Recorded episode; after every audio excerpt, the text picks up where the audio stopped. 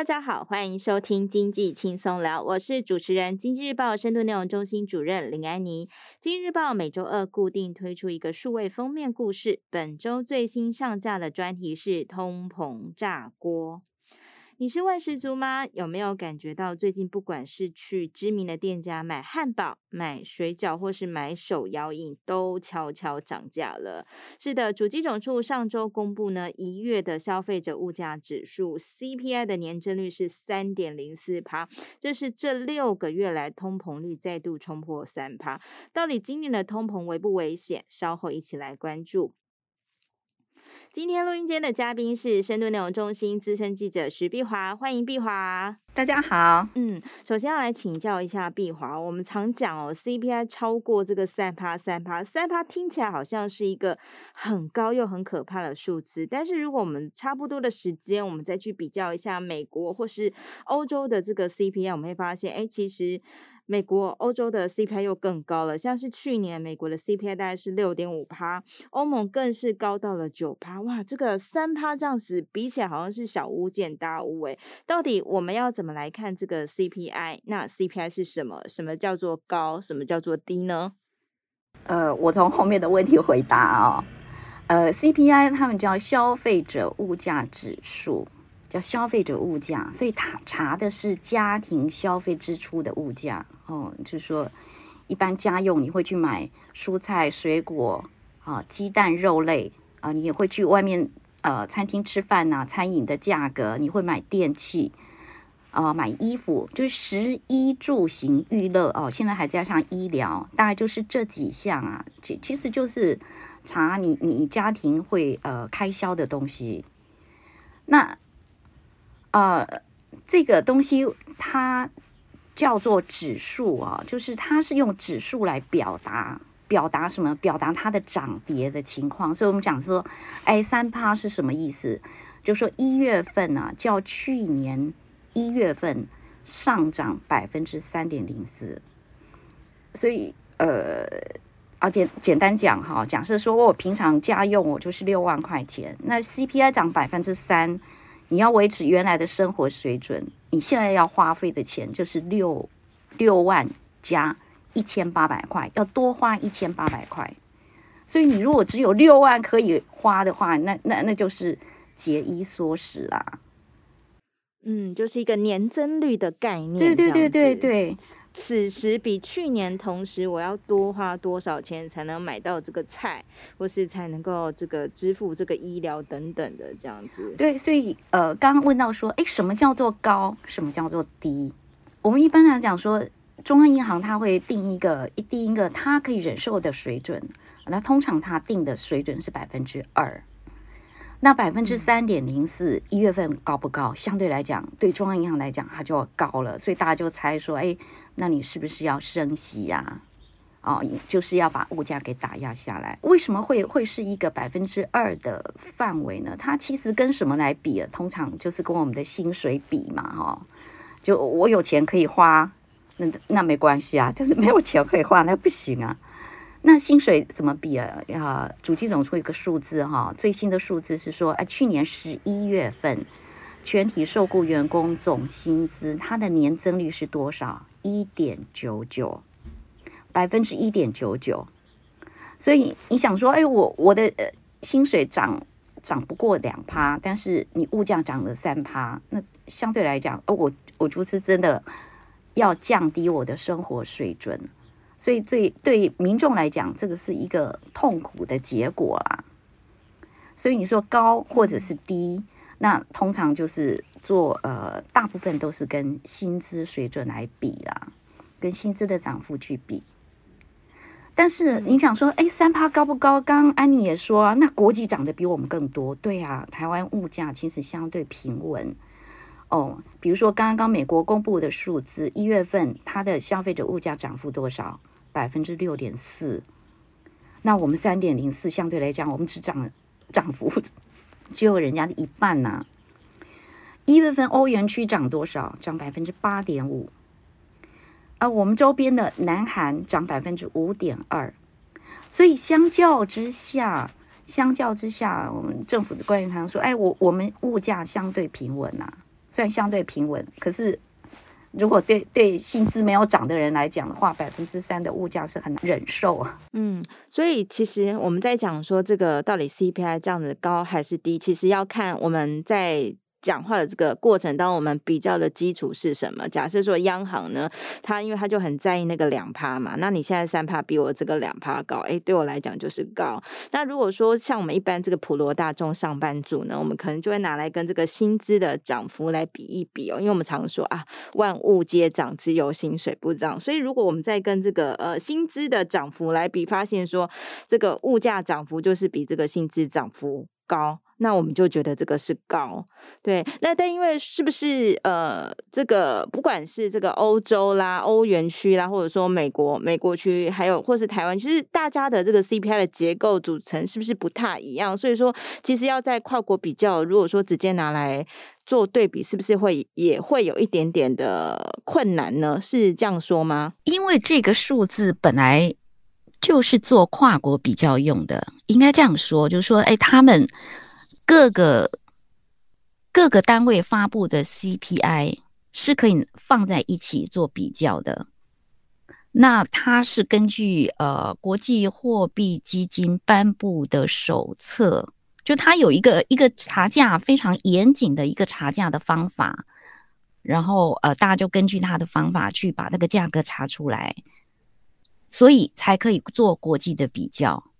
所以我们会会说，哦，我们的物价涨幅比美国低，因为我们就三点零四，美国是六点四。所以它它其实呃是可以比较的，嗯，因为大家的那个编制的方法、查价方法可能蛮一致，所以的确是可以编制。只是说，可能在台湾，为什么这个物价官方都说好平稳哦？因为的确，我们如果拿来跟韩国比，拿来跟欧美比，的确，哎，台湾的好像即便是高到我们觉得哎不太能够忍受的三趴，但是好像。跨放在跨国一起比，好像真的的确没有这么高。那台湾的这个物价有没有低估的问题啊？从这这个角度来看，去去年到现在，这个问题都一直有人在讨论啊。因为为什么？因为他们就在质疑说，哎，为什么人家长那么高，我们长那么少？是不是真的我们的统计上或者统计调查有问题？那学界。他们的确哈，从去年呃三月的时候就开始质疑，但是呃各各个物价的查价哦，其实被挑出来只有质疑的哈，大概就是只有房租的，目前看起来只有房租的这一部分，因为你说油价这个有有什么好质疑的？市场价格多少一查就知道了，所以没有两个价格的问题，但是房租的这个部分呢，因为我们市场上也没有任何一个。一个什么查价的东西可以让我们去做比对，所以大家就会觉得，因为学者质疑两个哈，第一个是说，哎，房价都涨这么多了，哦，你看那个呃，内政部公布的那个住宅价格指数啊，它就一直往上涨啊，都已经涨那么多，那为什么房租都不太动？好，你看我们去年房租的年增率一点六八，百分之一点六八，是创二十六年来的新高。二十几年来的新高哦，才涨一趴多。对，那所以就是说，哎，之前你的房租的涨幅大概都连一趴都不到，连一趴都不到，那大家就觉得很奇怪啊。你房价都已经涨了两三年了，而且涨幅那么高，为什么房租没有动？哎，这个是不是有有这个呃低估的哦嫌疑？低估的嫌疑。嗯另外一个啊，他们就比对美国，那有一些学者从美国回来啊，就说，哎，美国房租也涨得很高啊，而且美国房租占他们 CPI 的权重还很高，我们大概是占百分之呃十四左右吧，哈，那呃美国那边是占的大概呃三成，所以就说。哎，你可能涨幅有低估哦，你占的权数也低估。那这两个东西哈，就呃，在去年十二月的时候，大概大概有一个结果啦。什么结果呢？就是说，就权数低估的这个部分呢，那因为他们大概隔几年会做一个呃，大概两每两年会做一个权数的调整啊，就是哪哪一个项目占什么权重的多少。那刚好去年年底做了一次调整，那这次调整呢，就把房租的权数呢稍微往上调了一下，所以大概就从呃调调了上上升一个百分点。那他们会讲说，那你相对来讲，好像比美国来说，我们还是。权数还是占的比较低呀、啊，对，还是少。可是就主计总数来说，嗯、因为它是有有根据的，就是说它是根据那个国民所得统计资料过来的，就是说，哎，有一些统计资料这样算算算算出来的。那主计总数就讲说，哎，我们权数占十五，你觉得好像低，对不对？可是以南韩来讲，就是它的权数只占百分之九，那要比我们低很多。所以这个权数高低可能跟各个国家的一些呃支出的结构会有一些不同啊。那去年呃被调整的调高的还有外食，外食的权重也占的比较高一点。那调低的是什么？就是那种娱乐的部分啊。那为什么这个调整权数会会有这样高低的差别？因为去年这两年是比较特别，就刚好碰到疫情。碰到疫情的期间呢，所以大家就呃比较待在家里嘛，哈，娱乐方面的支出就比较少，所以权数就被调下来了。后来主计总处觉得说，哎，那不行啊，之前是有疫情，可是我们现在大家都解封啦，就是要恢复到正常的生活，那这样的权数是不是又不能代表我们现在疫后经济的情况？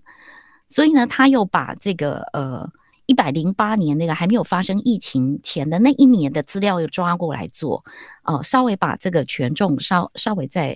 再做一点平衡，比较代表疫后经济的情况啊。所以它权数的这种权重的调整其实是还蛮严谨的。那第二个就就讲到那个说，哎，那个房租低估的问题。就说，你这个涨幅啊，是不是有有有低估的嫌疑啊？刚刚讲到嘛，哈，去年年增率百分之一点六八，二十六年来新高。那之前涨幅都不到一趴，不太可能这么这么久的时间房租都不太涨。所以就在去年哦，去年呃，就台大研究生就是在在那个呃他们的辅导下就做了一个一个研究。这个研究是什么呢？他就去把那个五九一租屋网的那个。过去几年的资料啊，就是说他们租约这个，他说有有这个百万笔的样本数啊，他就去看一下，说，哎，人家换租约，那租约这个房租的条幅是怎样？因为这个是有资料可以收集到的。呃，他这个研究生哈，台大研究生叫李祖福，那他引用的是二零零八年到二零二一年间五九一租屋网的这个租屋成交资料。他说有效样本数是一百多万，嗯，那他的结论是说，哦，从二零零八年到二零二一年间，哈，这个呃，他的他的这个房租的成长率应该是六点二九啦，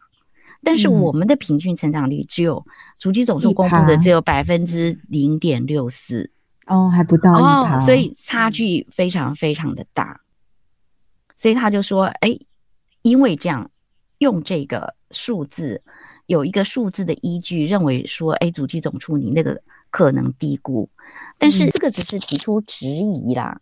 所谓质疑，就是说，因为两两个东西调查的东西不一样。后来主机总处有出来出面说明啊，跟样本数多跟少没有关系，而是你样本数所代表的东西。我就访问到副主机长蔡宏坤啊，他说。”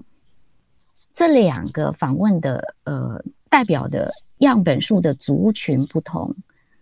因为五九一租屋网呢，他会把呃他会拿到上面去，呃去的这个合约都是要换约的，就说哎我呃我可能这个房客租了十年，那十年后我要换房客，这个租约才会放上去，所以他的都是呃变动租约或者。换房客的时候的租约，那你通常换租约比较会会涨房租哦，就是或者是说，哎，你觉得这个我房东想涨房租，房客不接受，所以就换换了租约。但是有那种不换租约的，就说，哎，呃，可可能我我十年的房租都没有都没有调动的，或者两三年房租都没有调动的，这个他就不会放在五九一租网上的样本数。所以他说这两个样本数其实是不同的。那呃，不能不能做做这样的对比啦。所以另外一个另外一个呃，主语总处他还讲说，其实台湾的房租它跟利息的变动可能比较有关系，跟房价的变动反而没有那么敏感。这为什么呢？因为呃，以房东来讲，他买了一栋房子，他买下来的时候，那个成本就固定了。那他会变动的是什么？就是说，哎，他要付房贷的那个房贷支出，所以对房东的在台湾房东的概念里面哦，他会觉得说，如果我的房租可以拿来支付我的房贷，他就觉得说，哎，对他来说这个就就就已经够了。然后他要坐等这个房子的增值，所以反而利率的变动。它利率变动，哎，房贷它房贷支出增加，他就希望说，哎，那我房租要调一调，因为去年哈，去年房贷利率在一点多嘛，哈，今年很多会涨到百分之二，就已经开始涨到二点多了，所以会看到说，因为利率的变动，导致说，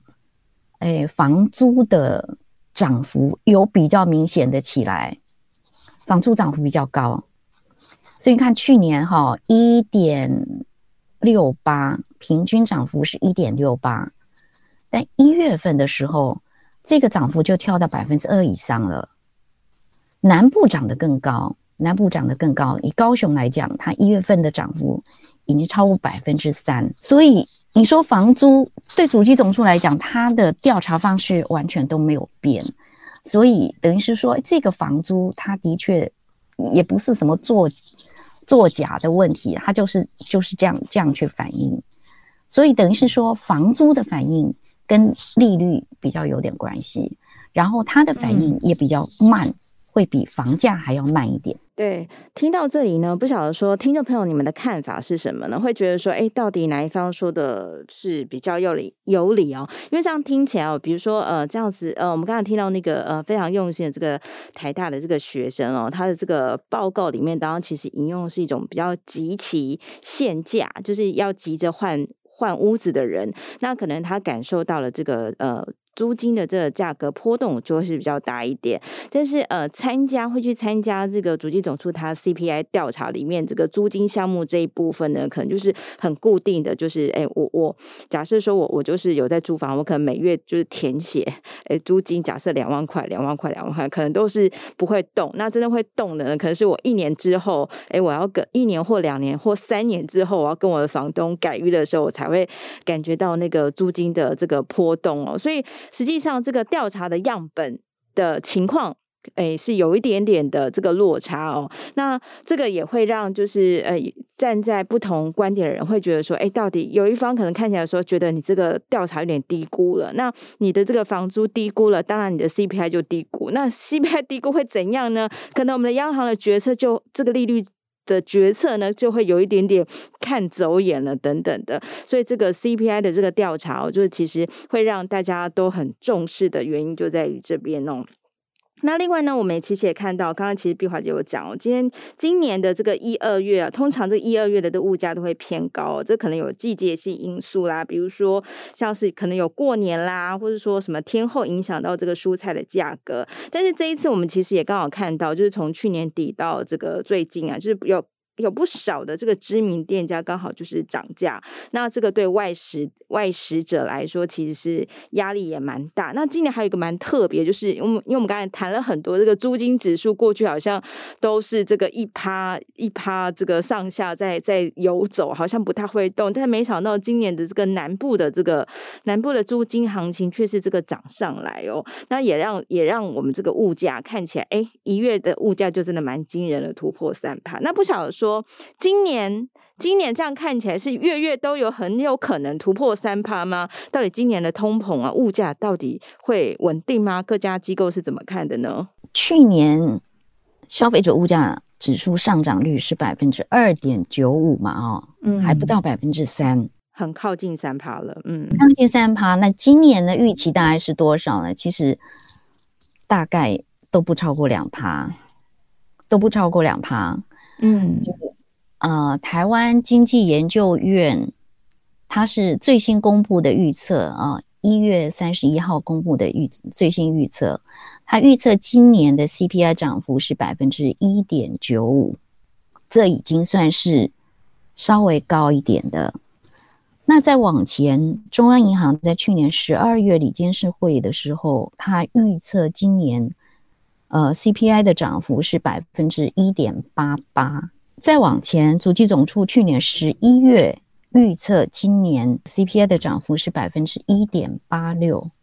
所以大致啊，大致预测预测都在百分之二以下。可是你会发现哦，呃，台经院预测一点九五，好，最新的预测一点九五已经比之前中央银行预测的一点八八要高了。对，所以这叫讲预测啦，因为嗯，呃，之前中央银行也是看走眼了嘛，嗯，去年不是讲说啊，这个呃物价呃会会会下来嘛，会缓和嘛，结果还是没有嘛。嗯、那所以今年大家也在也在看，就是说看整个物价的状况。你像美国，大家也觉得说，哎，那你一月份应该会好一点呐、啊，结果一月份还是六点多。对，六六点，好像，嗯，哎，好像也也没有想象中的低，所以要要看，要再看。那今年大家比较关心的一点是说，因为解封嘛，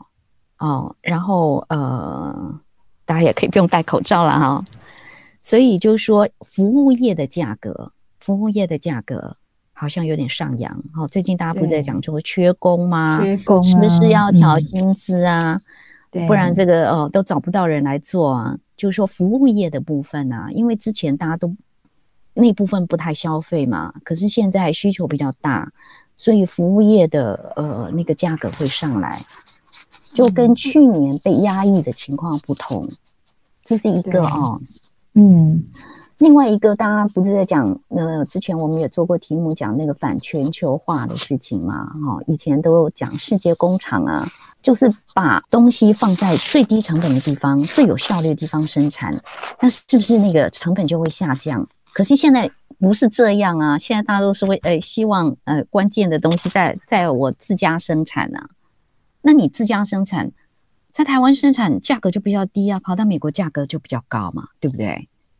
所以这个呃反全球化的的现象也会造成这个呃成本的上扬。另外一个讲中国大陆啊，中国大陆之前呃经济消费不振嘛哦，可是大家也在看说，哎，它会不会出现这个疫后的报复性消费？哦，它今年会不会推出一些振兴经济的措施？如果有，如果中国的经济出起来了哦，它的需求增加了，那是不是哦又会对一些原物料价格造成一些波动？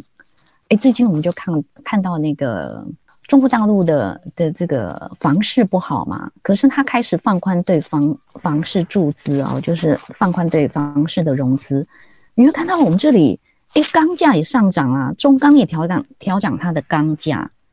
所以中国大陆对我们的物价来讲也会。有点影响，大家也很担心，说，哎，他今年会不会输出通膨？有看到一点点这样的迹象，还是多多少少有有有一些让整个物价上来的因素啊？那其实大家最关心的还是说，那你政府控制的那些价格要不要调？你电价还能不能有啊？电啊等等的，嗯，就就说这些，呃，你政府的财政还要不要再再压抑这些啊？去年啊，去年呃。中央银行最后一次里监事会议的时候，呃，央行总裁杨金龙他有特别出来说，他说什么呢？他说为什么我们的 CPI 涨幅会比欧美这些国家要来的低？是因为我们压在前，该涨的东西我们没有让它涨，比如说电、嗯、啊，没有让它涨，对不对？嗯，油我们也是呃限制它的涨幅，对。然后诶，一些什么交通费啊，你看这些公共运输的价格也是共政府控制的啊。然后，呃，有一些呃减税啊、关税调降啊、哦，营业税调降啊、货物税调降啊，就是做了一些降低成本或者压抑让它涨价的事情。对台湾来说，其实我们就是一轮涨，几乎是一轮的涨价，就是没有第二轮。那美国有第二轮的涨价，它什么叫第二轮的涨价？就是说，哎，物价上涨百分之八以后呢，他的员工开始觉得说，嗯。那你薪资给我这么低，我不要做了，因为支付不起我我的呃家庭开销嘛，所以他他有好多哈、从从这个呃员工从职场上离退，所以他们就只好加薪呐、加薪之后，那会变成什么结果？当然物价会反应啊，我加薪只好后面生出来生产出来的产品价格又调升。所以它这个就变成第二轮的涨价，所以它就会变成物价上涨，然后薪资上涨，在物价上涨的这种稍稍有点轮回性的涨。那我们呢，大概就是第一波压抑下来就没有。对，嗯，但好，我们我们要付出的是什么？我们要付出的时候，你财政压力会比较大一点。对，嗯。是，所以这样听起来哦，其实我们来讲说哦，台湾的这个物价，比如说我们看一月物价啊，一月台湾是三趴三趴多，然后美国是六趴多六点四趴，那欧元区可能有八九趴这样上去哦。其实呃，虽然说大家的这个查价的 CPI，这大家运用的逻辑跟原理可能都差不多，可是其实还是有一些这种政策面的因素哦，比如说像呃碧华姐刚刚所说，台湾的其实油电价格、油电气价等等，都是一个政府控制的价格，那通常它假假如每周要涨，其实它涨不会到哪里去。那像比如说最近都有传言说，哦，电价好像四月这个电价审议委员会在讨论这个价格的时候，可能让这个电价用电大户可能要给他收多一点钱等等的。其实，在台湾很多这个价格，它其实呃市场的那一只手不是运作的特别的好。那反正很多这个政府去压抑的这个动作，那其实这对消费者来讲哦，他可能就是。呃，就是正正如这央行总裁讲，这是压在前头哈，就是这个呃会涨上的地方，我先政府先压一压，那它是运用这个财政的力量，也就是我们缴的税金啊，先去压一压这样子，那避免说台湾有这个第二轮、第三轮这样无限循环这个涨价涨上去哦。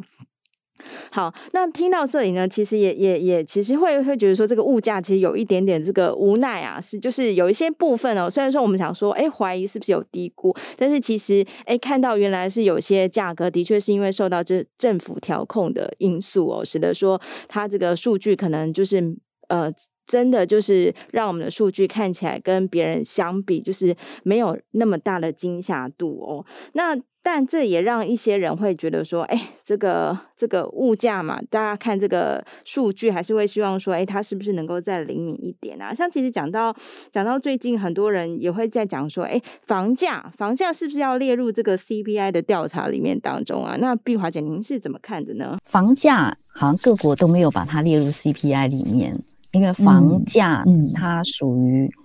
诶、嗯，买房子是属于资本支出啊。就是不是消费性的支出，消费对、嗯、对，但是呢，学界啊、哦，他们觉得说应该还是要有一个指标来反映这个东西，反映什么呢？他说要反映我们真实居住成本或者居住支出的指标，嗯、但那个指标跟 CPI 可能没有关系，是另外一个指标，另外一个新的指标来，哎，另外一个指标，对，那个指，因为你。呃，比如说房租，不管怎样，你再怎么灵敏好了，百分之现在了不起了，还了不起的百分之三的涨幅，那又怎么样？你你觉得它涨幅很高吗？好像，嗯，好像它的涨幅就控制在一个感觉上一个非常非常合理而小范围之间波动，但是房价的波动是很厉害的哦，房价加上利率的两个呃一起的波动，它就会蛮厉害。好，那学界希望做的事情是什么呢？他希望说有一个指标可以反映真正台湾的居住成本，他要反映年轻人的痛苦啊。比如说，哎，年轻家庭，我可能为了买房子，我薪水大概五成大概都都去付房贷去了哈，就包括利息啊，然后本金啊，就就付房贷去了，所以他真实的居住成本，因为房价的变动，让他的这个居住成本其实是，就是说房价涨那么高，我居住成本其实是很高的。不是 CPI 所反映出来的那样那样的一个东西，对，不是那个租金的那个几趴微微的几趴可以可以反映的这样子，因为很多人实际上付的是房贷，不是租金。对，所以他们其实是很希望说可以有一个指标可以来反映这个东西。那反映出来了，当然经有指标，有指标就是你你有一个关注的焦点嘛，我们就可以来看看说，我可以对这个东西。针对这个东西做什么？那其实，在中央银行的理监事会啊，嗯、去年的第四季、第三季一直都有啊监事提出来，就是说中央银行要不要针对房价做什么啊？因为央行现在盯住的东西，一个是 CPI，一个是经济成长率，大概就是这两个东西，CPI 跟经济成长率，这里面有没有房价？很少。我觉得那个成分非非非非非非常非常的少，可是问题他们觉得说利率就是央行的货币政策对于房价其实是很有效果的。央行官员有一些人是不这么认为啊，他觉得说这个应该税可能哦，可能更能够打压一些什么。可是发现现在发现说，哎，不管怎样，平均地权条例也修正案已经三读了。房地合一税税率最高也已经到百分之四十五了，好像没有没有继续可以着力的点了，所以最最终你你说要做什么，